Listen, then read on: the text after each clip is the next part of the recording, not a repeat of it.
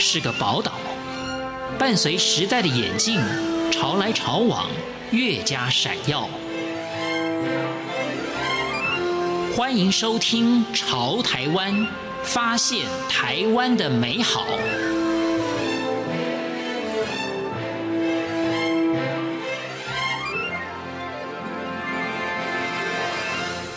听众朋友，大家好，欢迎大家收听今天的《潮台湾》，我是贤琴。台东大学儿童文学研究所的副教授王友辉老师是台湾资深的剧场工作者。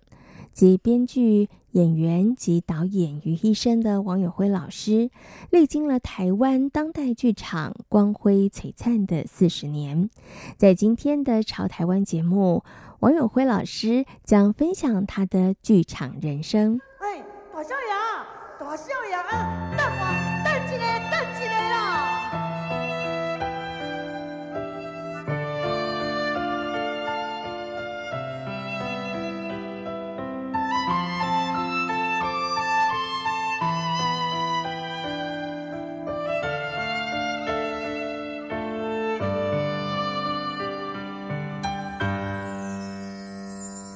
为什么会踏入剧场界？王友辉老师笑说：“全是无心插柳柳成荫的结果。”高中时期，王友辉老师念的是理工科，但是因为英文和数学表现不甚理想，因此他决心办理转组。放榜之后，他以中文系为主要的目标，但没想到却意外地上了戏剧系，因为不想要重考。他不顾家人的反对，王友辉老师成为了戏剧系的新鲜人，也因此开启了他人生的戏剧之路。其实我在进大学之前，呃，我我念高中的时候，我是念建国中学，就在艺术馆的对面。那我高三的时候去看了一个舞台剧，啊，是张晓峰艺术团契的戏，叫做《位子》。啊，那是也是艺术团契，呃，比较晚期的戏。那演的主角就是金世杰。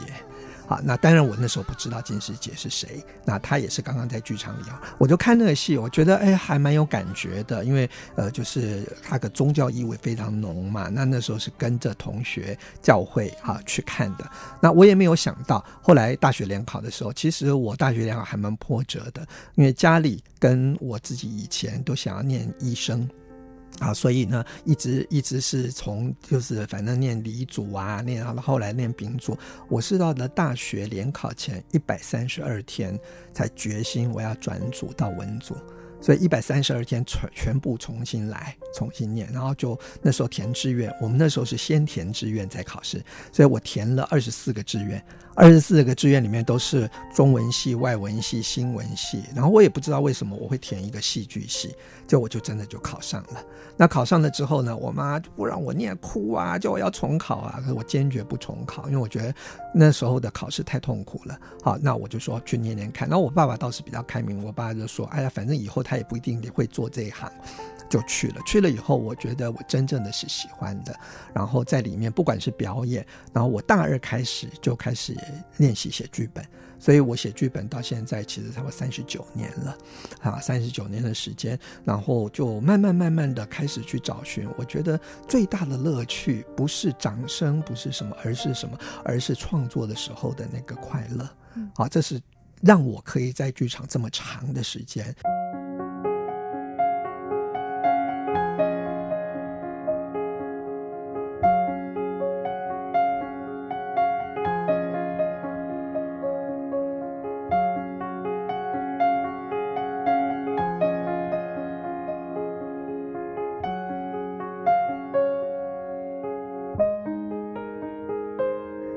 这时起，王永辉老师因为口齿清晰，获得了许多的演出机会。同时，他也开始剧本的创作。从大学时期开始，他就跟台湾的剧场结下了深深的缘分。过去四十年，台湾当代剧场蓬勃发展，无论是剧本、演出形式、舞台设计、演员表现等等，都有着令人惊喜的成长和进步。那我觉得我也是刚好，真的是风云际会的，刚好在台湾现代戏剧开始的那个年代，就是说现代戏剧真的一个转捩点的，我们所谓的呃四十年前的这个呃实验剧展。啊，在那个时期，我就从那个时候从观众，然后变成创作者，然后一路这样子下来。好，所以我是恭逢其盛，刚好是台湾现代戏剧在一个转型的这个时间，然后在这里面，所以这四十年来，我其实看到台湾现代剧场的一个转变。那我们呢，从一个真的是筚路蓝缕，然后大家很很很穷很穷的，然后去去做，或者甚至没有钱的，然后呃很很努力的在里面去耕耘，然后慢慢慢慢条件其实是比较好的。啊，那当然还是还是有限啦。可是呢，不管怎么样，就是说创。作的风气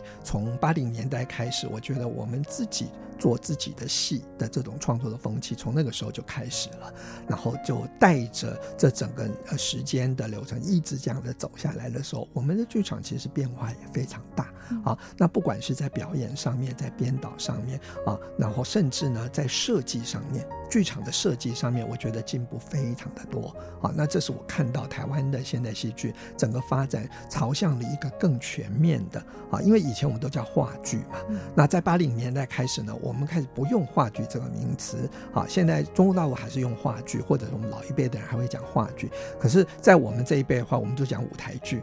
好，那那个是我觉得是从心理上面就想要找到一个新的可能性，新的表现的可能，也就是说不再只是以语言为主啊，而是有什么？而是有一个整体的剧场，整体的各种元素可以结合在一起表现的这样子一种内在的渴求，然后在外在的时候就真的是这样慢慢慢慢的啊啊，就是各方面的条件具足之下呢，他就创造出来很不一样的现代剧场的这样子的风貌。う。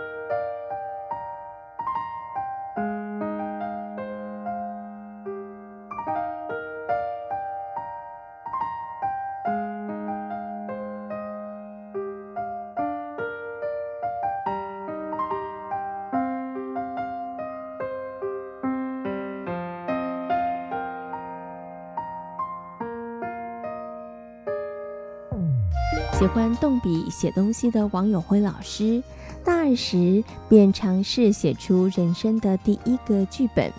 一九八零年完成了生平第一个儿童剧的剧本《银河之畔》。一九八一年，这个剧本刊登在《台湾时报》上，也成为了王友辉老师第一个登出的剧本。投身台湾剧场四十年的时间。王友辉老师曾经创作过风景系列、天堂边缘、范蠡献西施、我是油彩的化身、安平追想曲等四十多部作品。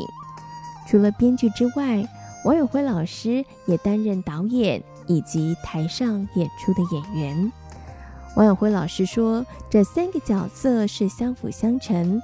不同面向的磨练，让戏剧的呈现更加的完整精彩。我有一个比喻啊，他说，剧剧本创作是我的老婆啊，正宫啊，然后呢，这个表演是我的梦中情人啊，然后呢，导演是我的外遇，好，所以外遇偶一为之，那表演永远是梦中情人。好，就是我也很喜欢上台的表演，但是呢，剧本创作，我觉得是我呃这这辈子大概是呃在剧场的工作里面，它会是最长久的，而且我觉得也是我很想要努力去耕耘啊。那当然早期的时候会认为说，真正可以留下来的唯有剧本，嗯，啊，因为剧场是呃幕呃这这个朝生暮死的一种艺术，幕起来活了，幕落下去就结束了，表演如此道。导演也如此，虽然我们现在有影像可以记录下来，可是那个跟现场是不一样的。那唯有剧本靠着文字，它可以留下来，而且这个文字留下来，当导演或演员再去重新演绎的时候，它又有另外一个生命的出现。所以对我来讲，剧本创作可能真的是我这一辈子我可以一直做下去的。好，那但是这三件编导演这三件事情其实我觉得是互相在帮助的啊，互相在提醒的。所以当我在写剧本的时候，我脑袋里面就有一台戏在演出。我常常开玩笑说，我是努力的把脑海里面的东西、那个语言、那个画面把它记录下来。那我在表演的时候呢，啊，就会因为自己有写剧本的这个经验，所以我大概会更深入的去体验这个角色会是什么样。那。导演更是如此，好，就是说会回到那个创作的原始的那样子的一个构想或想法的时候，怎么样子把它用各种的方法把它具现出来。所以，我这我觉得这三个对我来讲，它其实是三面一体的。好，不管在哪一个工作的岗位上面来讲，另外两个都是在辅助的。那它也让我就是说，在这个创作过程里面是可以说是更全面性的去思考，而得到的快乐当然也是更大的。嗯，OK，所以看起来是三个角色，但是它其实三个是相通的，而且它是相辅相成的。是对，因为有过导演、有过演员这样的经历，帮助老师可能在编剧的时候，是你你可能可以更精确的掌握，是对不对？而且就是。写出来的语言台词来讲的话，我是演员，所以我自己如果念不出来的，没有办法念好的，我是没有办法，对，就不会那样写，都一定会修改到我觉得口语出来是好的。嗯。《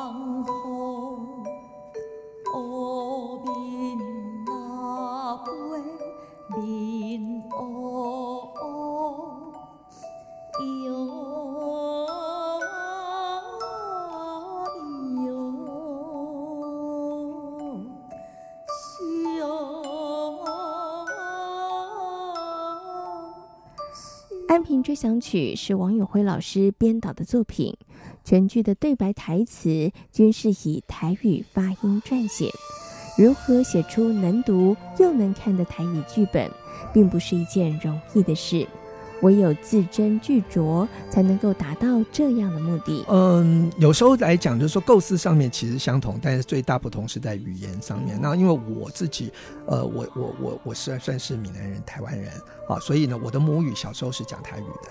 那对我来讲的话，这个还好。只是说要用什么样的文字去书写它，我觉得这个是比较困难的。那我不喜欢用拼音啊，不喜欢用什么罗马拼音啊这样的，因为我觉得那个跟文字的意象哈。跟那个音的感觉是不太一样的，所以我还是坚持不要用汉文来写，就汉字，哈，就是华语的这个汉字，就华语汉文啊，这样两个东西的相辅相成。因为我觉得，我希望写出来的不懂台语的人在看这个字的时候，他仍然能够有一点可以意会到那个意思。啊，那如果懂台语的人，那里面可能更更多的东西可以在里面。像比方说我我在写有一个呃台语的。台语的歌词来说，哈，呃，就是说，呃，有有这样的几句哈，咱人啊，亲像天，呃，树顶落落来一片雪啊，只是咱拢唔知影啊。那这个书写上面呢，只是呃，树顶落落来一片雪啊，就是树顶掉落下来的一片叶子。好，那如果是中文写的话，就是叶子，孩子的子。然后我这边呢，我就因为是。那个台语的关系，我就把它写了叶啊，好，那通常来讲，我们会写这个人字旁的子嘛，在那个音，但是我把它写啊，在字上面看起来的时候，它就有感叹的意味，那就合了这首歌的意境。那我喜欢这样的书写。因为我觉得说文字嘛，它是要可以被阅读的。那当然就是说跟跟听众们讲一个秘诀，就是说你要看剧本的时候，最好的阅读剧本的方法就是把它用声音念出来。那个跟你完全看只是看文字很不一样。念莎士比亚的戏啊，有时候你看起来好艰深、好难啊，可是呢，你把它用念的时候呢，啊，那个感觉就完全不同，而且更能够去意会到这个是剧本的呃所谓的语言跟书写出来的文字的差别。那我自己呢是希望说，我写出来的戏是可以被演的，可以被念出来、被讲出来的，但它也可以阅读。今天来到《潮台湾》节目，跟大家分享的是资深的剧场工作者王友辉老师。感谢大家今天的收听，我们下回同一时间空中再会，拜拜。